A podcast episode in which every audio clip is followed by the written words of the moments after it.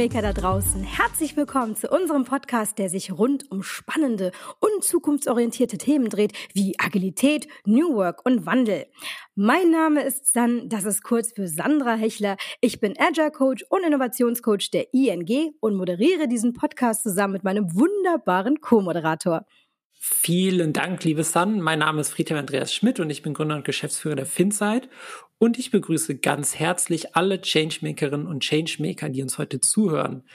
Changemaker, das sind für uns all die Superheldinnen und Superhelden, die sich tagtäglich an vorderster Front für mehr Kundenzentrie, Management-Innovation und positive Veränderungen im Generellen einsetzen.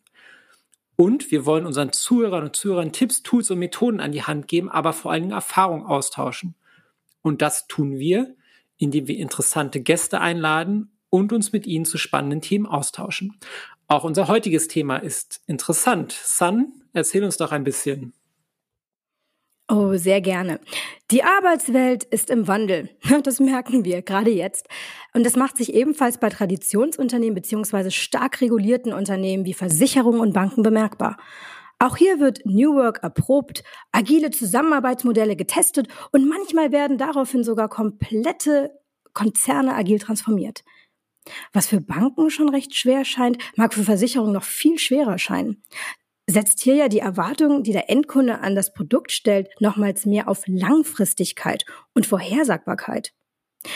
Also die Frage ist, wie meistert eine Versicherung diesen Stretch zwischen dem, was war, ist und dem, was zukünftig sein soll und schafft es gleichzeitig, Mitarbeiter, Stakeholder und Kunden auf diese Reise mitzunehmen. Da lautet unser spannendes Thema heute Gotha Goes Agile. Warum eine Versicherung sprinten lernen will.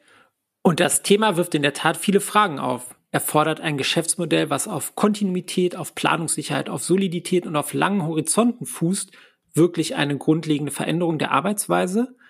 Oder ist das vielleicht sogar der ausschlaggebende Grund, weshalb eine Veränderung nötig ist?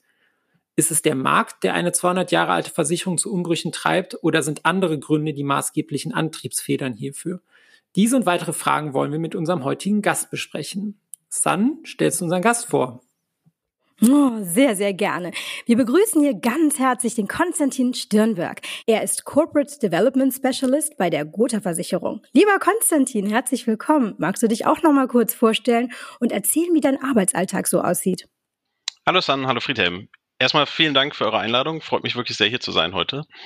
Ähm, ja, mein Name ist Konstantin Stirnberg. Ich arbeite bei der Gotha Versicherung dort in der Konzernentwicklung. Mir geht der deutsche Titel noch ein bisschen leichter über die Lippen. Ähm, bin ähm, seit 2014 bei der Gotha, bin da nach einem äh, nach meinem Studium sofort eingestiegen, habe dann erst ein Management-Trainee-Programm durchlaufen und mittlerweile hat es mich dann sozusagen in die Konzernentwicklung verschlagen, war da total interessiert an der großen Breite der Themen, ähm, bin ein sehr neugieriger Mensch und habe mich einfach gefreut, da sehr viel auch dann über das Versicherungsunternehmen der Gotha kennenlernen zu dürfen.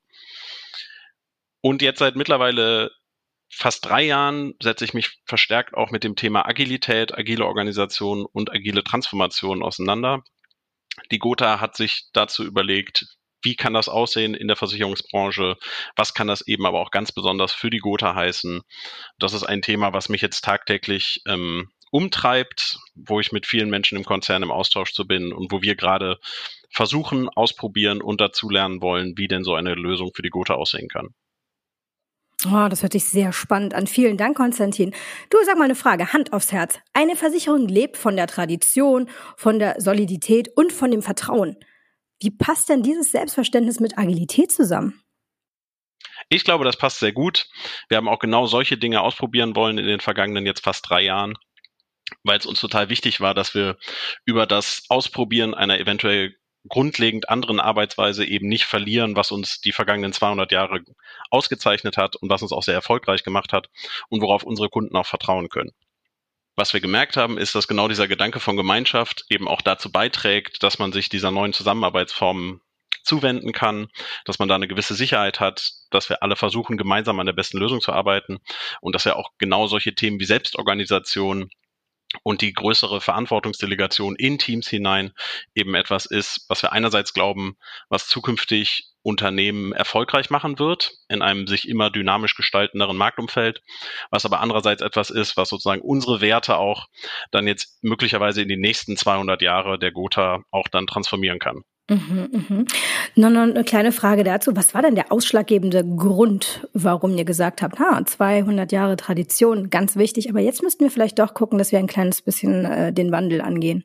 Das Thema Agilität als solches ist ja etwas, was in vielen anderen Branchen schon deutlich früher und schon vor vielen Jahrzehnten teilweise schon ausprobiert wurde. Für die Versicherungsbranche war sicherlich ein einschneidendes Erlebnis alles, was um die Finanzkrise herum passiert ist und was dann vor allem auch mit, am Finanzmarkt mit den Zinsen passiert ist. Dass wir also festgestellt haben, all diese Zuverlässigkeit und das langfristige Planen von sozusagen Cashflows, ähm, dass sich das nicht mehr so einfach gestaltet und dass es eben nicht mehr möglich ist, ähm, über 10, 20, 30 Jahre solide und einfach in Anführungszeichen Geld zu erwirtschaften am Finanzmarkt, was dann direkte Auswirkungen eben auf das Versicherungsgeschäft hat. Weshalb wir jetzt eigentlich der Meinung sind, ähm, wir glauben, dass sich diese Veränderungen am, in unserem Umfeld eben immer noch stärker und immer frequentierter darstellen werden Weshalb wir dann jetzt, ich glaube, ich habe mich jetzt gerade in der Ecke geredet. Nee, aber ich finde das ganz, ich finde das total interessant, weil du sagst ja, ein großes Thema sprichst du an, und zwar, das ist das Thema Niedrigzinsumfeld, was ja jetzt sehr spezifisch für Versicherungen ist. Und das würde ich gern noch mal genauer verstehen. Wie spielt dieses Niedrigzinsumfeld mit Agilität zusammen? Genau, was wir gemerkt haben, ist nach der Finanzkrise und nach den Veränderungen, die sich am Finanzmarkt ergeben haben, gerade was langfristige Zinsen betrifft, mhm. dass sich ein grundlegender Wandel ergeben wird in dem Versicherungsmarkt und dass wir da darauf reagieren müssen als Unternehmen und es eben nicht mehr möglich sein wird, in unserem bisherigen Wirtschaften und in unserer bisherigen Art der Zusammenarbeit auch zukünftig erfolgreich am Markt zu sein. Und da ist eben genau dann diese große Überschrift Veränderungsfähigkeit entstanden, mhm. die zuallererst gar nicht mal unbedingt an Agilität gekettet werden muss mhm. oder an agile Organisation, sondern dass es wirklich um Veränderungsfähigkeit als Ganzes geht. Und wir uns dann der Frage gestellt haben, über welche Werkzeuge können wir diese Veränderungsfähigkeit denn stärken und was sind da genau die Faktoren, die uns helfen, dass wir in den nächsten Jahren deutlich veränderungsfähiger sind und eben genau auf diese sich verändernden Marktimpulse von außen reagieren können. Ah, das ist super spannend. Also das heißt, im Prinzip sagst du, sozusagen durch die Finanzkrise oder nach der Finanzkrise, durch das Niedrigzinsumfeld ist einfach, sag ich mal, das Versicherungsbusiness zu betreiben, ist einfach anspruchsvoller geworden, hat sich grundlegend verändert und ihr wollt jetzt halt sozusagen schauen, dass ihr eine Organisationsstruktur findet, die eben diese Veränderung, aber auch zukünftige Veränderungen einfach besser mitgehen kann. Genau.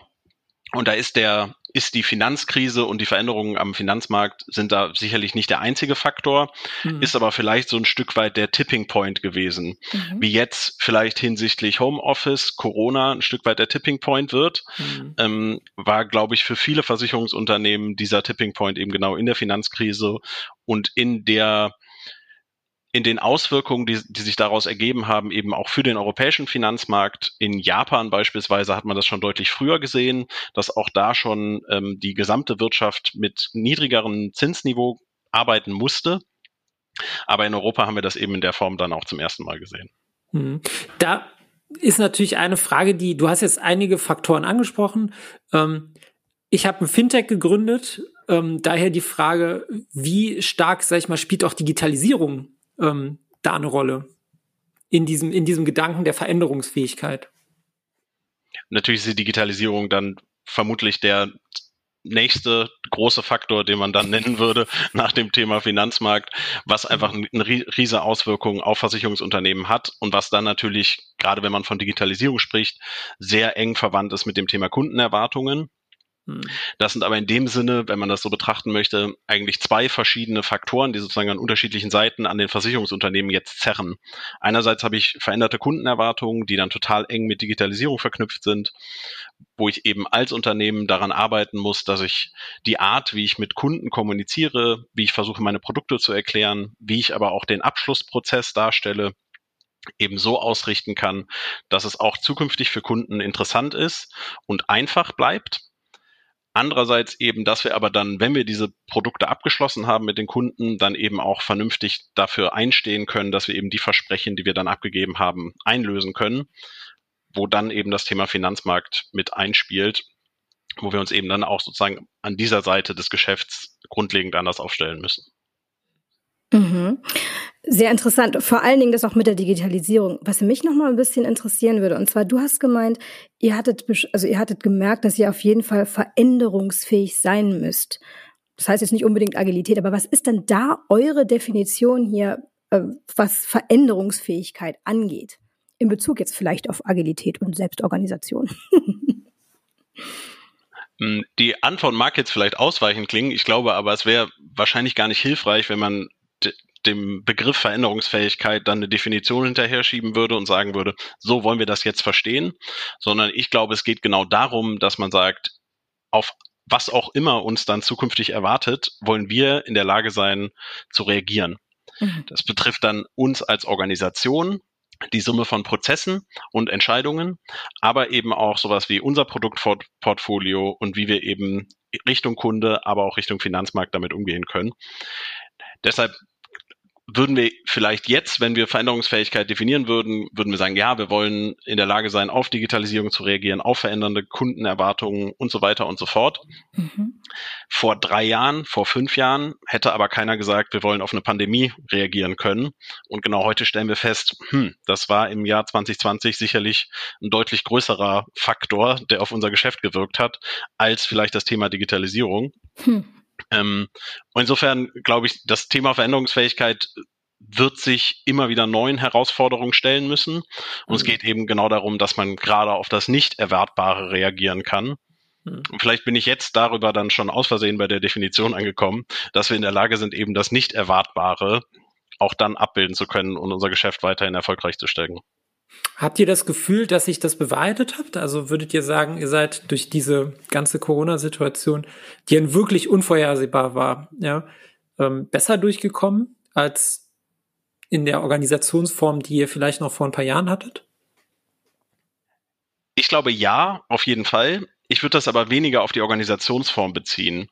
Wir haben in unserem Herangehen an diese Frage, wie kommen wir zu einer Stärkung der Veränderungsfähigkeit, haben uns ehrlicherweise zunächst anderen Faktoren gewidmet, bevor wir überhaupt intensiver über Agilität nachgedacht haben. Mhm. Da standen beispielsweise am Anfang Dinge wie Mindsets, unsere Art der Zusammenarbeit im Fokus. Da stand im Fokus, wie widmen wir uns vielleicht ähm, ganz neuen Arbeitswerkzeugen. Da spielt Agilität dann natürlich schon eine Rolle. Aber es ging erstmal nicht darum, eine agile Organisation zu definieren und zu sagen, das ist die zentrale Antwort auf das Thema Veränderungsfähigkeit.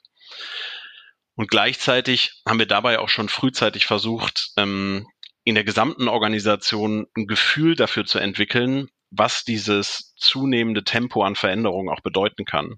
Mhm. Ich würde sagen, wir sind in der Versicherungsbranche sicherlich nicht gewohnt, dass sich im, in sehr hoher Frequenz immer wieder Dinge ändern. Zwar gab es sicherlich auch in den vergangenen Jahren immer wieder Anforderungen, die sich ergeben haben, rund um äh, aufsichtsrechtliche Veränderungen, aber es ging eben im ersten Schritt erstmal darum, diese Summe von Menschen, die wir dann Organisation nennen, darauf einzustellen, dass sie eben mit Veränderungen umgehen können. Und diesen, wir haben das dann Sense of Urgency genannt und den sozusagen zu verbinden mit einem Sense of Excitement. Also einerseits zu erklären, warum wird sich jetzt in naher Zukunft vieles grundlegend ändern und andererseits eben aufzuzeigen, welche Chancen stecken da auch drin und deutlich zu machen, dass Veränderung nicht immer schlecht ist. Mhm. Und wie, wie seid ihr da rangegangen? Also das, das ist ja schon mal ganz, ganz, ähm, ganz in, interessant zu, zu verstehen. Ähm, also habt ihr euren, sag ich mal, Kolleginnen und Kollegen dann in breiter Front versucht, so ein Verständnis dafür zu geben? Also was heißt Selbstorganisation? Was heißt ähm, Agilität? War, war, war das so, so der Ansatz? Kannst du da, also seid ihr da auch viel mit, mit, mit Definition oder mit Werten rangegangen? Kannst du da vielleicht so ein bisschen ähm, das noch versuchen darzustellen? Also gerade im Hinblick auf Selbstorganisation und Agilität? Mhm, sehr gern. Tatsächlich dadurch, dass wir eben nicht mit Agilität und agiler Organisation gestartet sind, haben wir jetzt, als wir uns an dem Thema auch systematischer genähert haben, hatten wir den Vorteil, dass es eben schon vielfach Grundlagen gab. Das Thema Mindset war sozusagen schon ein Stück weit abgehakt im Sinne von, das haben wir schon mal sehr intensiv diskutiert, sind uns einig gewesen, in welche Richtung das jetzt zukünftig gehen soll. Und natürlich ist Mindset kein Schalter, den man umstellt und dann ist alles anders.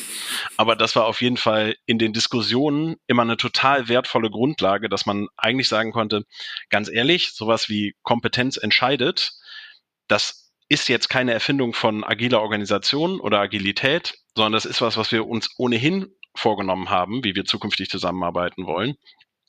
Also lass uns doch jetzt gucken, wie man genau dieses Prinzip vielleicht in einem Umfeld, was wir dann Agilität oder agile Organisation nennen, anwenden kann. Und da ging es dann sozusagen auf dieser Basis dann erstmal darum zu erklären, was heißt das denn jetzt konkret? Und da war uns total wichtig, dass wir immer im, im Kontakt sind, im Dialog sind mit den Leuten, die das dann am Schluss tatsächlich anwenden und umsetzen, dass wir eben in der Lage sind, Lösungen zu entwickeln, die auch zu deren Arbeitsumfeld passt und zu deren Kontext und zu deren alltäglichen Problemen und Bedürfnissen. Und wir eben weniger jetzt vorgehen, sozusagen ein Modell entwickeln, das über einen kom kompletten Konzern stülpen und alle Teams und sagen, so wird jetzt gearbeitet, sondern dass wir eher versucht haben, auf der Basis von gewissen Prinzipien dann möglichst konkrete Lösungen zu entwickeln. Und wie habt ihr das ganz genau gemacht? Ich habe, glaube ich, ähm, was gelesen und zwar Go Agile. Möchtest du da ein bisschen mehr drauf eingehen? Go Agile ist im Grunde genommen der Startpunkt für die Gotha gewesen, sich eben genau systematisch mit Agilität und agilen Methoden und agiler Organisation auseinanderzusetzen. Wir haben eben in den Diskussionen rund um Veränderungsfähigkeit verschiedene Einflüsse gemerkt, mit denen sich andere Unternehmen auch auseinandersetzen. Und beispielsweise war da einmal dann unser Vorstandsteam in den Niederlanden bei der ING, hat sich auch da angeguckt, wie man eben da Agilität versteht. Und da muss ich euch vermutlich nicht erklären, wie das dann ungefähr aussah. Ähm, das war auf jeden Fall dann neben vielen anderen Aspekten etwas, ähm, was durchaus Eindruck hinterlassen hat und wo man sich dann überlegt hat, okay, Viele andere Unternehmen scheinen sich gerade sehr intensiv mit dem Thema Agilität auseinanderzusetzen. Was heißt das denn für die Gotha? Auch bei der Gotha gab es vorher schon Projekte, die mit agilen Methoden gearbeitet haben. Es gab schon Teams, die mit Kanban-Boards gearbeitet haben und so weiter und so fort. Aber dass man sich konzernübergreifend systematisch überlegt hat, was heißt das für die Gotha und was, welche übergreifenden und dann vielleicht bestenfalls einheitlichen Lösungen kann man denn entwickeln? Das haben wir eben erst dann Anfang 2018 intensiver angegangen und das haben wir unter der Überschrift Go Agile gemacht.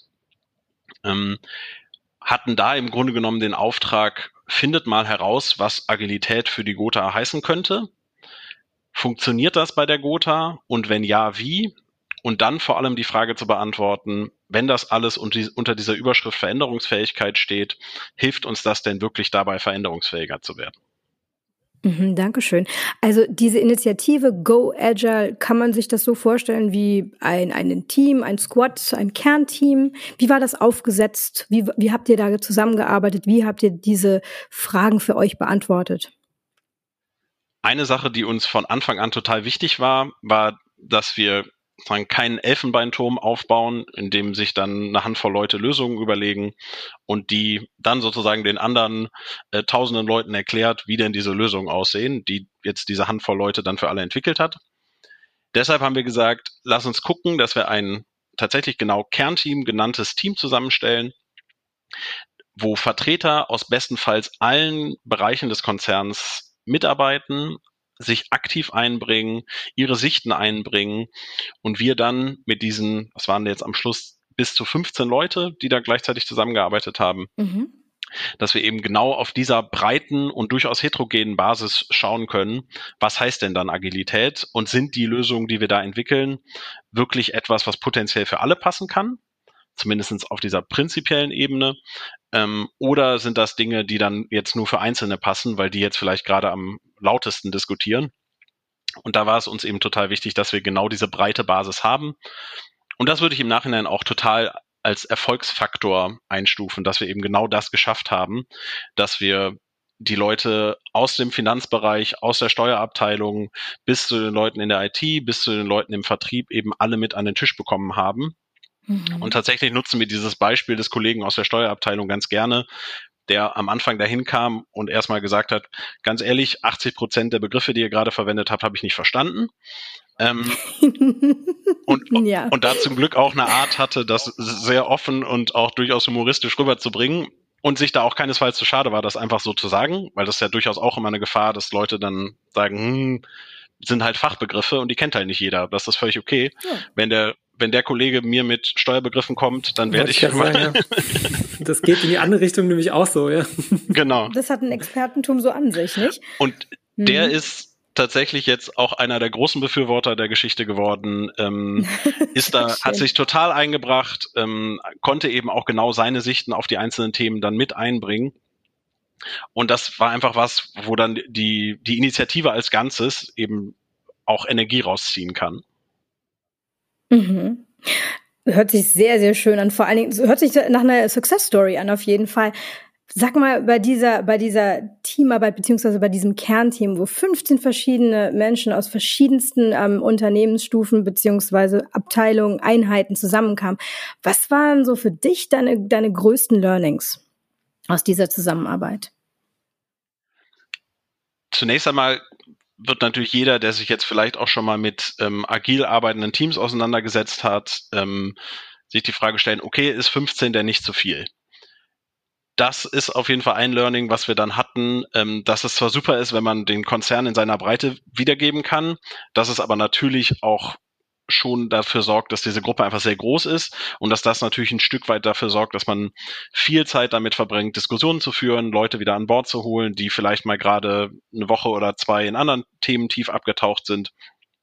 Das heißt, wir hatten schon immer das, die Herausforderung, dass wir als Team einen gewissen synchronen Wissensstand und einen synchronen Diskussionsstand behalten das heißt, da ist durchaus ein Learning, was wir uns jetzt auch mitgenommen haben, vielleicht das nächste Mal jetzt ein bisschen kleiner angehen. Ähm, was aber einfach ein super, super Effekt war, war der, dass man von 15 Leuten immer mindestens fünf hat, die gerade super Laune mitbringen und die gerade total Bock haben, an dem Thema zu arbeiten. Und äh, da, das heißt, da nimmt man vielleicht auch die zwei Leute, die heute überhaupt keine Lust haben, eben dann immer super mit. Mhm, mh. Ich habe verstanden, dass ihr schon die Sicht darauf hattet oder dass es schon die Ambition war, das, den gesamten Konzern dann im Prinzip zu transformieren, ähm, da das auf den gesamten Konzern auszurollen. Ähm, wie weit ist es gegangen? Also eine Versicherung lebt ja auch von einem, sag ich mal, fragmentierten Vertrieb, von Partnerschaften, von äh, auch Tochtergesellschaften. Ähm, wie weit zieht ihr das durch oder wie, wie, wie, wie stark ist da die Ambition, das äh, sozusagen noch weiter in die Außenbereiche zu bringen? Das ist zweifellos erstmal eine Herausforderung. Gleichzeitig muss man aber auch zugeben, ganz so weit sind wir gerade auch noch nicht. Wo wir jetzt sozusagen die, die letzten Jahre uns intensiv mit beschäftigt haben, sind genau diese Fragen, wie kann Agilität für ein 200-jähriges Versicherungsunternehmen aussehen? Was bedeutet das dann? Und welche grundlegenden Prinzipien sind denn vielleicht von solcher Natur, dass man sie eben nicht nur im Produktentwicklungsteam, wo die Produktmanager total eng mit der IT zusammenarbeiten, anwenden kann, sondern vielleicht auch in einem Betriebsteam und vielleicht eben auch in einem Vertriebsteam, wo man sagt, das sind jetzt, die einen kümmern sich um, um Makler, die anderen kümmern sich vielleicht um Exklusivvermittler. Wo wir uns jetzt einig sind, ist der Punkt, dass wir sagen, wir wollen uns als Gesamtunternehmen verändern und wir glauben, dass es für das gesamte Unternehmen von Relevanz ist, dass man Dinge wie Agilität als eine Ausprägung von Veränderungsfähigkeit und Selbstorganisation versucht, in allen Teams der Gotha tiefer zu verankern. Wie das konkret aussieht, dem stellen wir uns jetzt noch. Hm. Mhm. Was wir natürlich nicht gemacht haben in den vergangenen Jahren, ist schon mal durch jedes Team und durch jede Art von Arbeit ähm, durchgehen zu können und genau schauen zu können, was heißt das denn und klappt das mhm. auch bei euch? Sondern wir haben jetzt eben in eher ausgewählten Bereichen, die und das wird jetzt nicht sehr überraschend sein, dann natürlich die sind, die einen hohen Marktbezug haben und die einen hohen IT-Anteil haben, dass mhm. wir eben genau da schauen, was bedeutet Selbstorganisation, was bedeutet die Anwendung agiler Prinzipien dort. Haben auch da schon immer den Vertrieb zum Beispiel sehr tief mit eingebunden. Das heißt, das ist durchaus etwas breit getragenes, aber das ist natürlich erstmal für einen Ausschnitt von unserer Wertschöpfung im gesamten Konzern und von dem, was unsere Geschäftsfunktionen irgendwie hergeben. Mhm. Insofern, das heißt, der Kollege, der jetzt den Steuerkollegen, den du angesprochen hast, der arbeitet der jetzt agil oder ähm, arbeitet der noch ähm, klassisch, so wie er es äh, noch aus ein, vor, vor einigen Jahren schon gearbeitet hat? Ich bin mir sicher, dass sich auch für den Kollegen Dinge geändert haben, dadurch, dass er sich verändert haben wird. Ähm, also Mindset ist schon weiter als äh, Arbeitsweise. ja. Ich würde jetzt aber nicht sagen, dass, dass da jemand, der der vielleicht Organisationsentwickler ist und sich seit Jahrzehnten mit agiler Organisation beschäftigt, der wird vermutlich nicht in die Steuerabteilung der Gotha laufen und sagen, uh, das ist aber das Paradebeispiel für agile Organisation. Wir wissen aber auch gar nicht, ob es das sein muss. Muss es, ja, wollte gerade sagen, genau. Und, und genau da stehen wir jetzt gerade, dass wir sagen, es, es gibt Bereiche, damit, da haben wir sehr positive Erfahrungen damit gesammelt, dass wir Prinzipien von Selbstorganisation anwenden, dass wir mit ausgewählten agilen Methoden arbeiten und dass wir eben genau versuchen, diese Prinzipien der Zusammenarbeit, dieses Mindset zu leben und das auch ein Stück weit konsequent durchzuziehen. Und jetzt gucken wir uns eben an, was davon lässt sich wie gut auf andere Kontexte übertragen und wo werden wir mit Sicherheit dazu lernen, dass sich eben auch gewisse Aspekte dann anders gestalten. Und ich glaube, viele von uns sind sich einig, dass wir, ähm, falls jetzt nicht Kollegen in der Steuerabteilung sagen, wir wollen jetzt aber unbedingt und für unseren Kontext ist das gerade total wichtig, dass dann vielleicht die Steuerabteilung etwas ist, was wir erst ein bisschen später auf der Zeitstrecke uns genauer angucken. Hat das jemals konfliktiert mit Regulierung? Also ihr seid ja auch ein hochreguliertes Unternehmen. Ähm, Gab es da irgendwie so einen Punkt, wo ihr da irgendwie abwägen musstet oder wo das, wo das ja auch vielleicht geclasht hat? Was wir immer klar gesagt haben, ist, es gibt ein gewisses Set an Rahmenbedingungen, an denen werden wir nicht rütteln können und denen müssen wir uns einfach stellen. Mhm. Da gehört Regulierung sicherlich zu. Ähm, erfahrungsgemäß, auch wenn ich da nicht der Experte bin, sind das Themen, wo es äh, wenig Grauzonen gibt, sondern es gibt klare Regeln und an die äh, lohnt es sich zu halten. Und genau das ist auch immer die Idee gewesen, dass das eben etwas ist, wo man einfach sagt, damit, das nehmen wir hin, damit arbeiten wir. Und genau in diesem Kontext versuchen wir uns jetzt weiterzuentwickeln. Ähm, insofern haben wir da jetzt ehrlicherweise sind wir da noch nicht an die Probleme gestoßen, wo man gesagt hat, hier ist jetzt ein Riesenthema. Was wir aber natürlich merken, ähm, beispielsweise, dass man ja in der Versicherung ähm, gucken muss, dass man eben die verschiedenen Arten von Versicherungen, also beispielsweise Krankenversicherung, Lebensversicherung und Kompositversicherung, dass das eben unterschiedliche Risikoträger, nennen wir die, dass das unterschiedliche Risikoträger sein müssen das ist natürlich etwas, was jetzt erstmal auf den ersten Blick ein Stück weit kollidiert mit interdisziplinärer Zusammenarbeit. Und man sagt, wir wollen eigentlich alle mhm. möglichst schauen, dass wir vom gegenseitigen Know-how profitieren. Ähm, das ist aber was, mit dem man umgehen kann. Mhm. Und wo man mhm. dann im Endeffekt eben unter der Prämisse, dass es eben weiterhin äh, getrennte Risikoträger gibt, trotzdem Wege finden kann, wie man gemeinsam an Lösungen arbeiten kann. Mhm. Risikoträger, Regulatorik, sehr wichtig. Ich hätte noch mal eine Frage eher auf den Kunden bezogen. Ähm, bei den Einheiten, die bei euch schon agil laufen, es ist ja noch nicht, es sind noch nicht alle Einheiten, aber es sind schon einige. Gibt es da auch schon gewisse äh, Erfolgs, äh, Erfolgszeichen beziehungsweise Kundenfeedback? Merkt der Kunde, merkt der Endkunde, dass ihr anders arbeitet als zuvor? Es gibt ein breites Set an echten Erfolgen wo ich euch jetzt nicht langweile, die alle aufzuzählen, ähm, wo wir aber natürlich Such dir die besten genau, aus. wo wir aber natürlich merken, ähm, viele der positiven Erfahrungen, die viele andere Unternehmen machen, die machen wir dann auch. Das setzt unheimlich Energien frei. Ähm, es haben einfach Leute plötzlich nochmal ganz anders Spaß an ihrer Arbeit. Man fängt an, viel stärker über den Tellerrand zu gucken.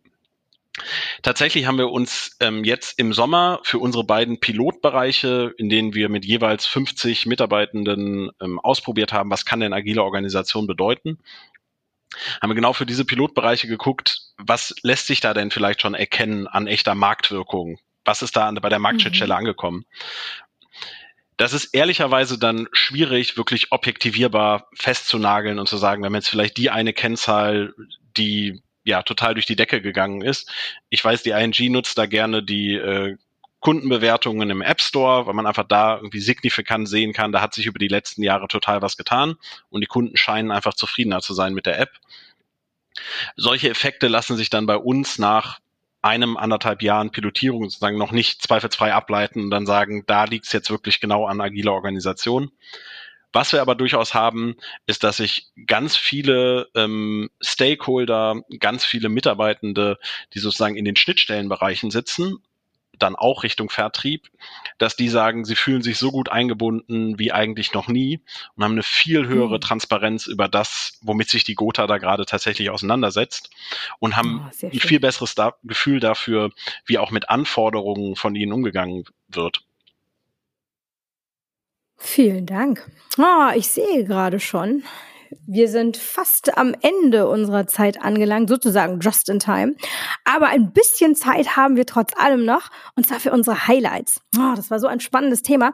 Und dementsprechend, Friedhelm, egal ob was Neues oder Skurriles, was nimmst du aus dieser Folge denn Schönes mit? Ähm, also weder was Neues noch was Skurriles, sondern eigentlich etwas, was mir sowieso total klar ist, aber wo ich jetzt einfach äh, dank dir, Konstantin, nochmal die Verknüpfung einfach besser gemacht habe. Und das ist, ich meine, das ist völlig klar im, im Markt, dass das Niedrigzinsumfeld ähm, für die Versicherer einfach eine Herausforderung darstellt. Und was ich einfach ja extrem smart und wegweisend finde, ist ähm, einfach zu sagen, wir müssen das Thema sozusagen an der Wurzel anpacken. Und das heißt eben, Veränderungsfähigkeit. Ja? Also wir müssen einfach uns so aufstellen, dass wir auf das, wie auch auf alles, was sonst in der Zukunft kommt, eben sehr, sehr eben in Zukunft angemessener oder besser darauf reagieren können.